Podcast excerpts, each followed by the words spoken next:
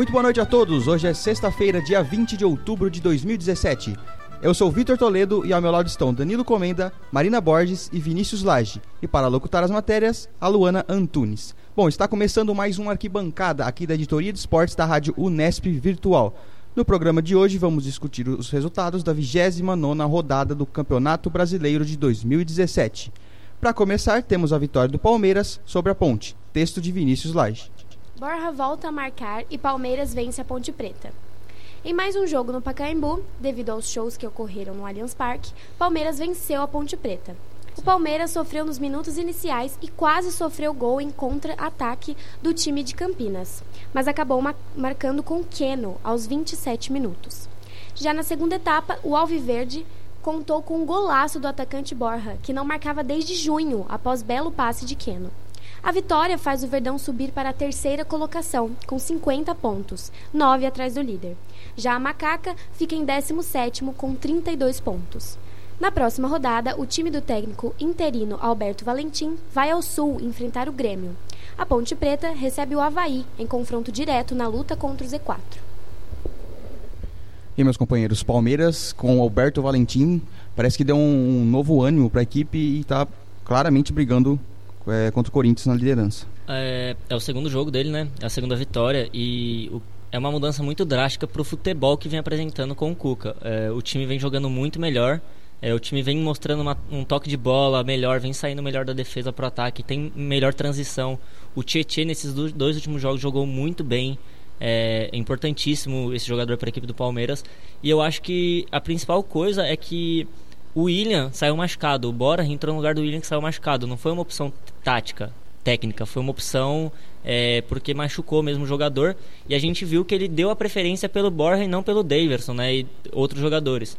É, eu acho importante recuperar o Borja e ele marcou um golaço. Foi, foi um gol muito bonito. É, é bom esse jogador recuperar a confiança dele porque os próximos jogos são importantes. O Palmeiras tem um confronto direto contra o Grêmio na próxima rodada. Pode se aproximar do líder Corinthians. E acho que é um dos times favoritos a ameaçar ali a liderança do Corinthians nessas últimas rodadas. É, eu acho que o Palmeiras foi muito superior, sim. Mas ali a, a Macaca ela não soube muito bem aproveitar os buracos que a defesa alviverde deixou. E acho que o ponto de desequilíbrio ali do Palmeiras foi o Keno, que já vinha de uma partida muito boa já está numa fase excelente. E o diferencial mesmo foi, como o Vinícius falou, da opção técnica por pôr o Borja, que não marcava desde junho. Então, acho que ali, se encaixar esse jogador, tem muito mais chance de brigar pelo título com o Corinthians. É, eu acredito que a principal diferença que ocorreu no Palmeiras vem, vem do fato da, da troca pelo Cuca, que ele é marcado por problemas de vestiário, desde o Atlético Mineiro, principalmente também na primeira passagem pelo Palmeiras, ele tem essa marca de ter problemas de não saber controlar o vestiário. Esse problema com o Felipe Melo que ele teve, o azar que ele teve, um, tanto azar ou um, não sei, um, uma, por falta dele também, do Guerra não tá conseguindo atuar tão bem, tá sempre se lesionando, o Borja que também foi uma grande contratação do ano, não tá conseguindo jogar, o Daverson que chegou e ele ficou continuou insistindo nele, mas ele não vinha apresentando a mesma coisa que o William agora está apresentando, está conseguindo entregar por time, ele insistindo nessas peças, eu acho que esse foi o principal problema dele. Ele acabou se apegando aos jogadores que ele tinha como confiança e acabou não dando oportunidade para os caras que estavam realmente rendendo no treino. E essa, o Alberto Valentim já estando lá, ele sabia quem já estava vindo, quem já estava numa crescente, que é o caso do Keno, que vem e se tornou o principal jogador do, do Palmeiras, nesses, pelo menos nesses dois jogos com o Alberto Valentim. É, foram quatro assistências em dois jogos, né? E um gol. É, e, sem contar os diversos dribles, ele abre muito espaço defesa, na defesa adversária, um porque ele é muito rápido. rápido. É, e isso é, isso é importante ressaltar, que você falou, o Alberto parece que ele tinha maior visão, né? Porque Sim. o Keno era meio renegado pelo Cuca. A é gente, não via, feio. a gente não via o Keno entrando em todas as partidas. A gente via o Cuca insistindo em muitos jogadores que não estavam rendendo. Como você citou, é, o caso do Daverson. Para mim, ele, ele foi o, uma contratação errônea. E pro ano que vem, creio que o Palmeiras vai, vai estruturar melhor se manter o Alberto Valentim, que vem muito bem nesses primeiros jogos. Bom, e na abertura da rodada, vitória do Coxa contra o Cruzeiro. Texto de Elder John. Coritiba vence Cruzeiro por 1 a 0 e encerra jejum. O gol da partida foi contra, marcado pelo lateral cruzeirense Diogo Barbosa, aos 33 minutos da primeira etapa. Esse triunfo alviverde representa o fim de um jejum de nove jogos sem vencer no campeonato. Enquanto pelo lado mineiro quebra uma sequência de oito jogos sem perder. Com essa vitória, a equipe do Coritiba alcançou a 18ª colocação com 31 pontos. Já o Cruzeiro se mantém na quinta colocação com 47 pontos. Na próxima rodada, o Coxa viaja até o Maracanã para enfrentar o Vasco da Gama, enquanto a Raposa faz o clássico com o Galo no estádio do Mineirão. Bom, de um lado a gente tem um Cruzeiro que vinha com uma sequência muito boa de vitórias e do outro o Coritiba com uma sequência drástica de derrotas. Aí os placares se inverteram nesse jogo. Bom, eu acho que nesse jogo, como o Victor falou, teve uma grande diferença, né? Inverteu as situações o Cruzeiro, que não perdia, né? Há oito jogos. Ele perde para o Curitiba, que precisava dar uma respirada ali, que ainda não deu, mas foi uma vitória importante. E eu acho que a equipe paranaense fez um primeiro tempo melhor, conseguiu segurar a pressão da Raposa e ali e encerrou um jejum de nove jogos sem vencer, né? Foi uma vitória muito importante para o Coxa. No mesmo horário, vitória do Vasco sobre o Lanterna do campeonato. Texto de Elder John. Vasco vence Atlético Goianiense e encosta no G7.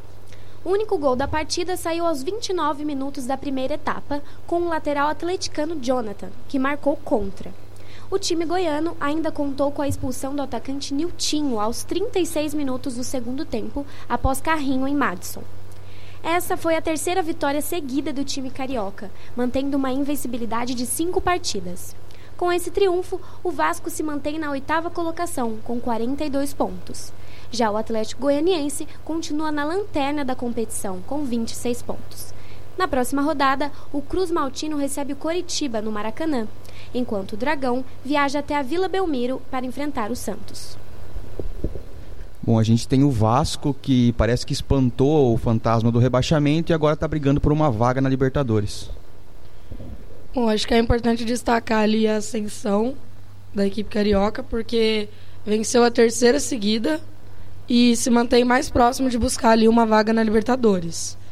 Teve atrapalhada da, da zaga do Dragão, teve ali um gol que acho que não podia tomar, né? Gol contra. E o time goiano se isola cada vez mais na lanterna do Brasileirão. Já estava afundado, agora está pior ainda.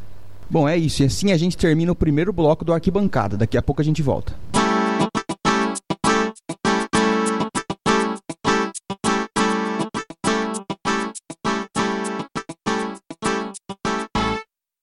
Estamos de volta com a Arquibancada, aqui da editoria de esportes da rádio Unesp Virtual. Em um dos jogos que encerraram a rodada, Santos e Sport ficaram no empate. Texto de Ivan Gomes. Santos volta a tropeçar, empata com o Sport e não consegue se aproximar do líder. O Santos abriu o placar no primeiro tempo, mas cedeu um empate para a equipe pernambucana. Os gols da partida foram anotados por Ricardo Oliveira, para o Santos, e Rogério, para o Sport. O empate ainda custou a terceira colocação da equipe Santista, que foi ultrapassada pelo Palmeiras. A equipe agora está com 50 pontos, 9 atrás do líder Corinthians. O Sport, por outro lado, se manteve na 14ª colocação, agora com 35 pontos. Na próxima rodada, o Santos tem jogo em casa contra o Atlético Goianiense. Já o Leão da Ilha vai até o Paraná enfrentar o Atlético Paranaense. Bom, o Santos, que empatou mais uma vez no campeonato, se eu não me engano, é a décimo, décimo segundo empate na competição e perdeu mais uma vez a chance de encostar no líder Corinthians. É, para mim o grande problema do Santos continua sendo a, a, grande dependência que, eles, que o Santos encontra em cima do Lucas Lima e em cima do Ricardo Oliveira. O Lucas Lima acaba sendo, se ele não jogar, sendo o termômetro do time. Se ele acaba não jogando bem, o Santos tem pouca chance de ganhar. E um outro problema do Santos é que a, a reposição de peças do time ela é, ela é, muito fraca. Desde a saída do Thiago Maia, que é a lesão do, do Renato, o meio de campo do Santos ele perde muito. Qualidade de saída de bola do Santos ele perde muito. Desde a eliminação que veio da Libertadores, o time acaba ficando muito inconsistente. A pressão em cima do Levir acaba aumentando cada vez mais. A diretoria acaba não dando esse, todo esse respaldo em cima do Levir e a pressão em cima fica muito mais. Esse conflito, por exemplo, do Zeca com a torcida, que teve essa rusga na, via rede social, acaba sendo um grande problema para o Santos que tem que administrar esse vestiário muito confuso.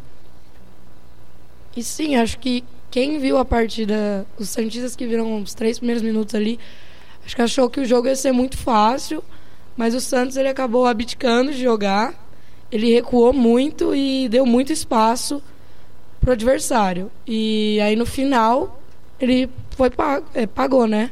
Por isso.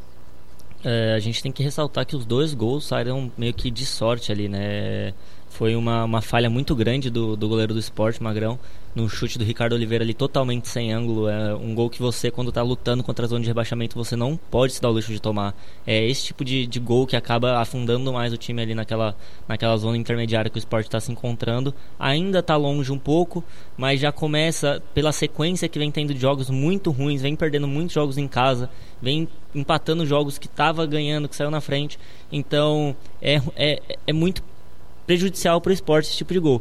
E o gol do esporte contra o Santos também, o Rogério cruzou ali a bola, meio sem pretensão, é, tava sem ter o que fazer, cruzou a bola. É, a, a, zaga do Santos acabou não conseguindo afastar e a bola entrou. É, não, não vejo como culpa do goleiro do Santos, Vanderlei. Mas é, é um gol que você, quando está lutando pelo título, você não pode tomar também, né? É, é o tipo de gol besta que não pode acontecer. E é, é, o que você falou, quando sai um jogador entra outro, cai muito nível. É, vale ressaltar o gol que o Kaique perdeu nos últimos minutos Sim. do jogo ali. Já estava nos acréscimos e ele perdeu um, um, gol que era ele, o goleiro magrão, ele foi um pouco preciosismo ali na hora de chutar, talvez, não sei. Tentou enfiar a bola ali no ângulo, sendo que ele poderia fazer o mais simples e, e sair vitorioso. E eu acho que esse, esse, esse placar vai acabar sendo importante na busca pelo, pelo Corinthians. Acho que ter deixado de ganhar essa, é, esse jogo Faz, vai, fazer, vai fazer muita diferença para o Santos, que não é um time tão forte contra os outros times que estão na, na busca pelo líder. E um outro ponto é a questão do esporte é do, do Vanderlei do Luxemburgo. Quando ele chegou, o time conseguiu corresponder, conseguiu conseguiu ter uma força no campeonato e agora vem balançando muito. O Diego Souza, desde a negociação que acabou não dando certo com o Palmeiras, não é mais o mesmo jogador, acabou caindo muito de rendimento e o esporte precisa muito dele o jogo dele dentro do esporte, ele chegando por trás do, do André no centroavance, os dois pontas abertos, é um jogo muito. Ele, o esporte precisa muito dele para conseguir os pontos, principalmente na Ilha do Retiro, porque um time que está jogando que está brigando pela zona de rebaixamento acaba não, não pode perder pontos em casa. É, o esporte acabou caindo muito de produção depois daquela briga que teve do Vanderlei Luxemburgo, que falou que ia afastar jogador se fosse necessário. Depois e per parece que perdeu o elenco ali. E a partir de então o esporte está numa derrocada e não para. Bom, e seguindo com os jogos da rodada, Havaí e Botafogo empataram na ressacada. Texto de Vinícius Lage. Em segundo tempo polêmico, Botafogo empata com o Havaí. Na ressacada, jogo valeu pelo segundo tempo e foi até os 50 minutos. O primeiro tempo foi fraco tecnicamente e não apresentou muitas oportunidades para ambas as equipes. As emoções ficaram para a segunda etapa, que contou com grandes chances criadas pelas duas equipes, sendo ao menos cinco delas pelo Leão, que parou no goleiro Gatito, nome da partida com cinco grandes defesas. Os gols saíram dos pés do veterano Marquinhos, em cobrança de pênalti e aos 50 minutos em rebote após cobrança de escanteio. Para o Havaí, o empate significa cair para a penúltima colocação do campeonato, dois pontos atrás da primeira equipe fora do Z4. Já o time da Estrela Solitária cai para sétimo, fechando o G7 com 44 pontos.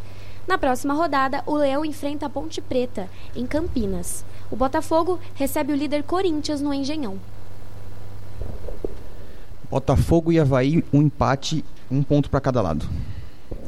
É, então, o Botafogo, eu acho que ele está fazendo um campeonato muito bom, né? É, e vivendo uma consistência muito grande. Eu sempre imaginei que o Botafogo fosse ficar ali pela zona da Libertadores. Como essa zona foi estendida graças ao, ao título do Cruzeiro, né, que está ali em cima, é, eu creio e eu tenho muita certeza de, de, que o Botafogo vai ficar nessa zona é, intermediária ali de cima da tabela e vai se classificar sem muito, muitos problemas para a Libertadores, porque o time que vem atrás dele na briga está um pouco longe ali e é muito dispare a qualidade técnica do time do Botafogo para baixo na tabela, né? São times que oscilam muito mais. E pro Havaí é, vai ser um campeonato sofrido até o fim. É, tomou um gol ali que foi muito reclamado porque foi já no, no frigir das luzes ali, né? Tipo, tava acabando o jogo, passou o tempo regulamentar que o juiz tinha dado então, para vai ficar complicado você acabar deixando de escapar três pontos, né? Dois pontos no caso, em casa por causa desse, desse tipo de, de atuação. E o Vitória foi derrotado mais uma vez em casa. Texto de Ivan Gomes. Em jogo de viradas, Atlético Paranaense vence Vitória. O Atlético Paranaense abriu o placar, levou a virada, mas novamente voltou à frente do placar e venceu a partida. Os gols foram marcados por Douglas Coutinho e Ribamar, duas vezes para o Atlético Paranaense, e Trellis e Danilinho para o Vitória. Com o triunfo, o Atlético Paranaense subiu duas posições e agora está em nono, com 38 pontos. Já o Vitória caiu para a 16ª colocação com 33 pontos. O Atlético Paranaense recebe o esporte na Arena da Baixada. O Vitória, que voltou a tropeçar em casa, agora tenta recuperação fora de casa no clássico contra o Bahia. O Vitória, que não consegue vencer em casa, somente fora de casa, perdeu mais uma. É, o Vitória continua sendo uma incógnita, né? Porque um time que luta contra o rebaixamento normalmente tem a sua fortaleza jogando dentro de casa. E dentro de casa eles não conseguem somar ponto há muitas rodadas, é um principal problema deles. Enquanto o Atlético Paranaense, que era desde a, que o Fabiano Soares assumiu o comando, é um time que vem jogando muito bem. Ele tem feito o time conseguido jogar bola. Aquela eliminação na Libertadores para o Santos foi até um pouco injusta na, nas oitavas de final, porque no jogo da Vila o Atlético Paranaense jogou muito melhor.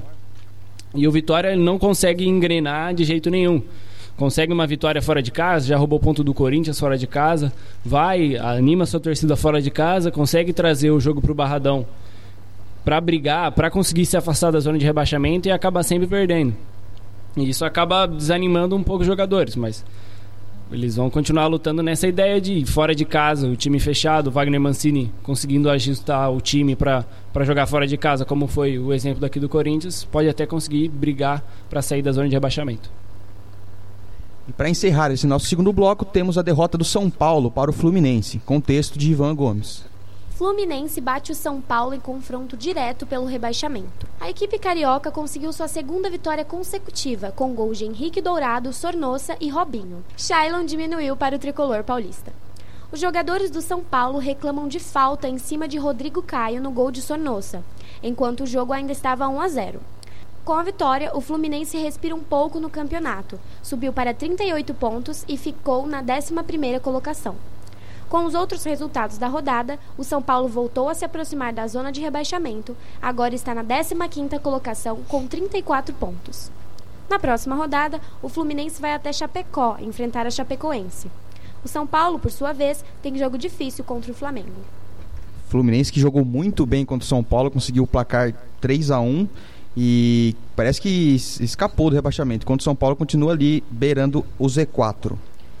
Eu acho que a melhor organização tática demonstrada pelo Fluminense nas últimas três rodadas, acho que foi a equipe melhor taticamente mesmo, brasileiro, nessas últimas três rodadas, aliado à segurança defensiva ali, a melhor evolução defensiva e a boa fase do Henrique Dourado, foram fatores determinantes ali para se afastar mais do Z4 ali na briga direta com o São Paulo. Acho que o principal problema do São Paulo passa pelo, pelo fator, acho que da maturidade, ou até por não sei se não está acostumado, os jogadores acostumados a brigar pela zona do rebaixamento, porque não pode um time fez fizer fazer um jogo que fez contra o Corinthians, mandar um jogo, acabar tomando empate, aí sai para jogar, perde. Faz um grande jogo, consegue uma virada contra o Atlético Paranaense, que foi no último caso.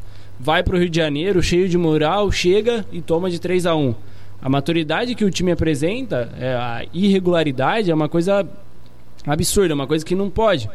Porque eles acabam, o time acaba animando a torcida, acaba trazendo para si uma responsabilidade de ganhar, que acaba depois indo jogar fora de casa e acaba decepcionando, acaba voltando para a zona de rebaixamento. Então é algo muito complexo, que é o que o Hernandes acabou falando depois do jogo, que o time precisa apanhar mais para amadurecer que é algo que é realmente que é, o amadurecimento desse time tá, vai ter que ser algo muito rápido para conseguir o São Paulo conseguir sair da zona de rebaixamento e sair dessa briga pela zona pelo rebaixamento.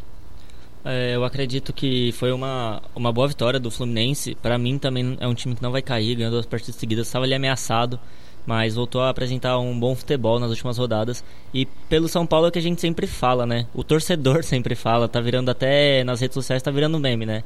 Ganha um, ganha um jogo muito bem, empolga a torcida, no outro jogo vai tomar 3 do Fluminense. Tudo bem, era no Maracanã, era um jogo difícil de ser jogado. Mas você não pode tomar 3 a 1 do Fluminense, que não é um time tão forte assim, não é um time que tá tão acima. E outra, era uma briga direta. Se você ganha do Fluminense, você passa o Fluminense na tabela, você deixa o Fluminense para trás, você está praticamente fora ali da, da zona de risco do rebaixamento. Que esse ano os matemáticos estão dizendo 47 pontos, mas eu acredito que 44 você se salva com certeza. É, então eu acredito que falta isso para São Paulo, falta é, jogar fechadinho, jogar igual time pequeno fora de casa, sabe? É, saber que saber das suas qualidades, saber das, dos seus defeitos. E esse é um defeito muito grande, a zaga do São Paulo. É, o Rodrigo Caio vem caindo muito de produção, é, infelizmente nas últimas rodadas. É, e bom, São Paulo não tem laterais, né? Convenhamos, a lateral direita de São Paulo não existe há alguns anos. E a lateral esquerda teve um alento ali com o Júnior Tavares, mas que caiu muito de produção também. E vive, o São Paulo, na minha concepção, vive e morre pelo Hernandes. Se o Hernandes consegue fazer um Sim. grande jogo, se o Hernandes consegue literalmente carregar o time de São Paulo, São Paulo vai vencer, o São Paulo vai jogar bem. Mas infelizmente não é todo jogo que ele vai conseguir fazer isso. Um jogo ele vai estar bem marcado, outro jogo não. E vai acabar que o São Paulo vai perder alguns pontos devido a isso. Vamos então ao nosso terceiro e último bloco.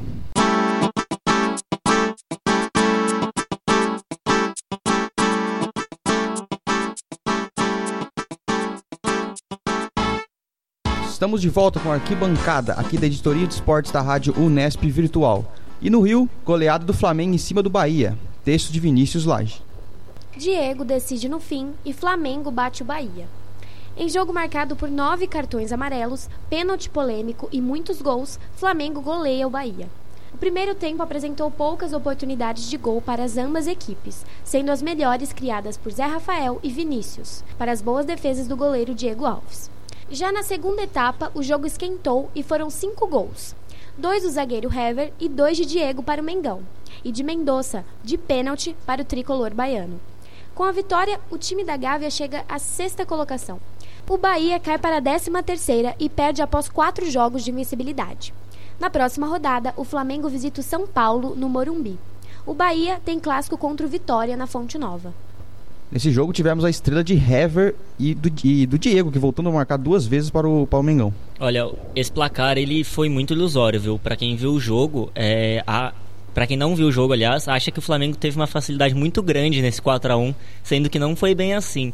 É, foi pressionado pelo Bahia, era pro Bahia ter aberto o placar no primeiro tempo, só que o Diego Alves estava numa noite inspirada ali, não, não permitiu é, os gols do, do Zé Rafael ali no, no primeiro tempo.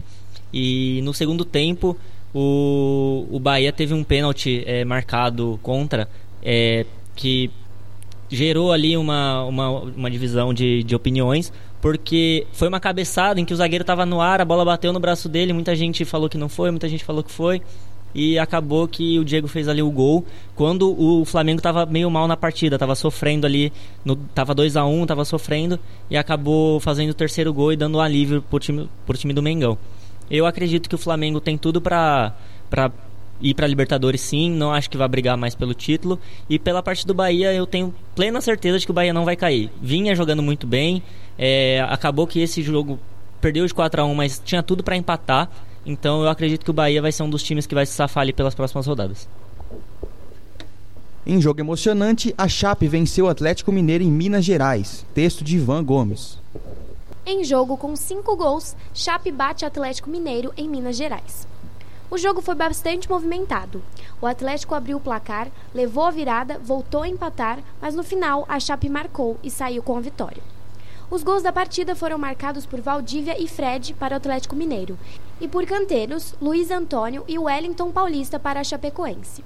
Com essa vitória, o time de Chapecó subiu quatro posições e agora está em 12º lugar com 35 pontos. O Atlético Mineiro, que vinha de três jogos sem derrota, caiu uma posição, agora na décima colocação com 38 pontos. Na próxima rodada, o Atlético tem o clássico contra o Cruzeiro, no Mineirão, domingo às 17 horas. A Chapecoense joga em casa, domingo, às 19 horas, contra o Fluminense, em confronto direto pela parte de baixo da tabela a Chape que voltou a vencer fora de casa, brigando ali contra o rebaixamento. Sim, o Atlético, o Atlético Mineiro continua aquela mesma história, a dependência muito grande dos seus medalhões de Fred, Robinho, Elias, que acabam não entregando, não entregaram nada esse ano. A esperança depositada neles acabou indo por água abaixo porque o clube que tinha em tese, no começo do campeonato, ou no, até no começo da temporada, um dos melhores elencos do Brasil, ia brigar por título de Libertadores, título brasileiro, acabou decepcionando muito essa torcida. E esses medalhões não entregaram. O Fred acabou o jejum, poucos jogos de gols. O Robinho agora só com o Oswaldo voltou até, tinha perdido até a titularidade, voltou a ser titular agora com o Oswaldo. Então o Atlético Mineiro deve muito nessa temporada e o, o planejamento para a temporada que vem vai ter que ser muito grande. Já a Chapecoense luta para ser rebaixado, seria um pecado a Chapecoense ser rebaixado, principalmente depois do que aconteceu no final do ano passado, com a tragédia que aconteceu com o elenco passado. E a Chape tem tudo para não cair. Tem muito time pior do que a Chapecoense no campeonato. Um time que está fazendo muito mais força para ser rebaixado. E a Chapecoense agora, principalmente com essa vitória fora de casa, tendo o próximo jogo em casa com o Fluminense, tem tudo para sair dessa briga e deslanchar no campeonato. E finalizando o nosso programa, o principal jogo da rodada, o empate na Arena Corinthians. Texto de Elder John. Corinthians e Grêmio empatam sem gols em Itaquera. A melhor chance da partida foi pelo lado gremista, em cobrança de falta do lateral Edilson, que acertou o travessão, aos 35 minutos da etapa final. Em um jogo de líder contra vice-líder, muitos erros e pouca criatividade. Com esse empate, o Timão chega aos 59 pontos na liderança, com 9 pontos de diferença para o segundo colocado Grêmio, que está com 50 pontos. Na próxima rodada, o Corinthians viaja até o Engenhão para enfrentar o Botafogo, enquanto o tricolor gaúcho recebe o Palmeiras em sua arena para confronto direto. Grande jogo da rodada, Corinthians e Grêmio empataram sem gols.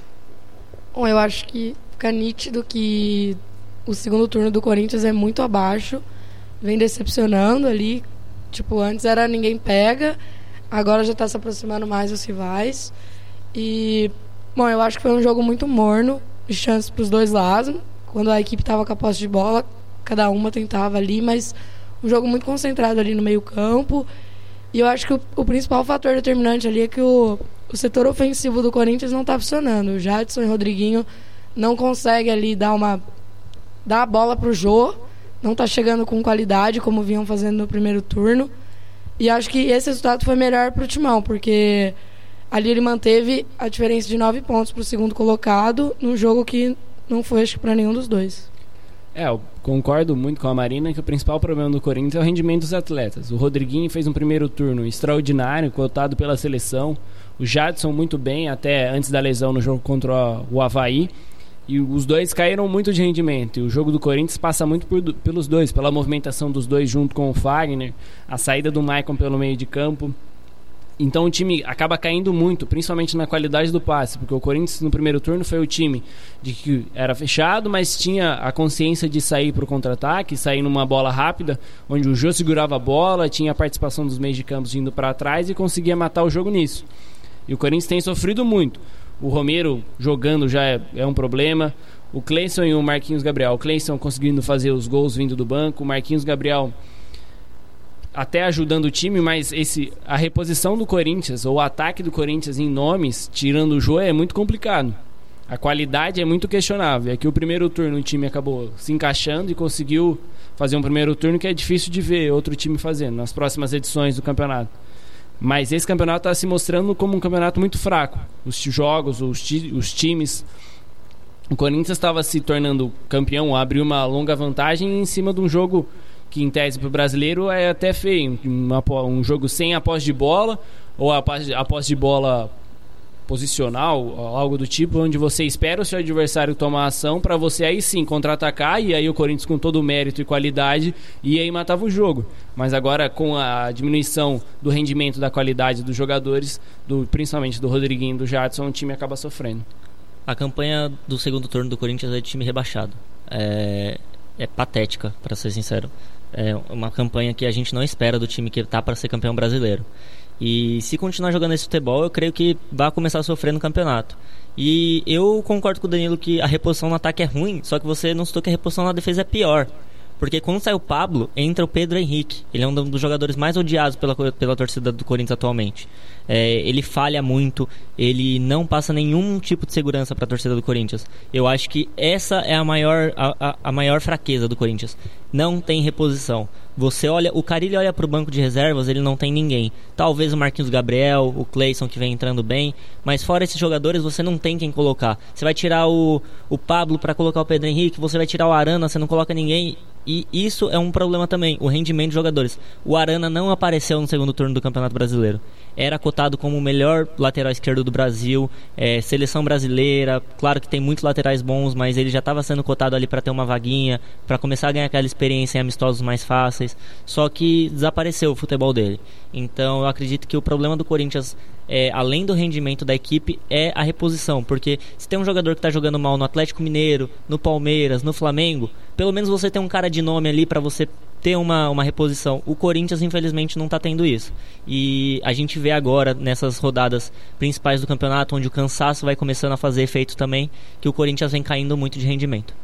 E por parte do Grêmio, o Grêmio agora vai focar todas as forças na Libertadores, porque pelo rendimento, pelos últimos jogos, o Grêmio, se o Corinthians tem uma campanha ruim no retorno, o Grêmio consegue ter uma pior ainda.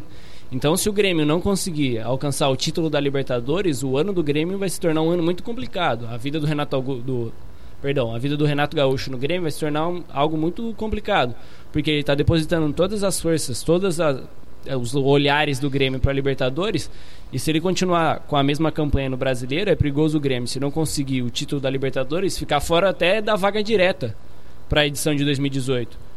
Tá perigando terminar o Campeonato Brasileiro fora do G4, não conseguir uma vaga direta. Então, e sem o título, o ano do Grêmio acaba ficando muito prejudicado. Então é isso, assim a gente encerra mais um Arquibancada. Nos encontramos de novo no próximo programa para debater a trigésima rodada do Brasileirão. Muito obrigado aos companheiros da mesa e aos ouvintes. Uma boa noite. Uma boa noite.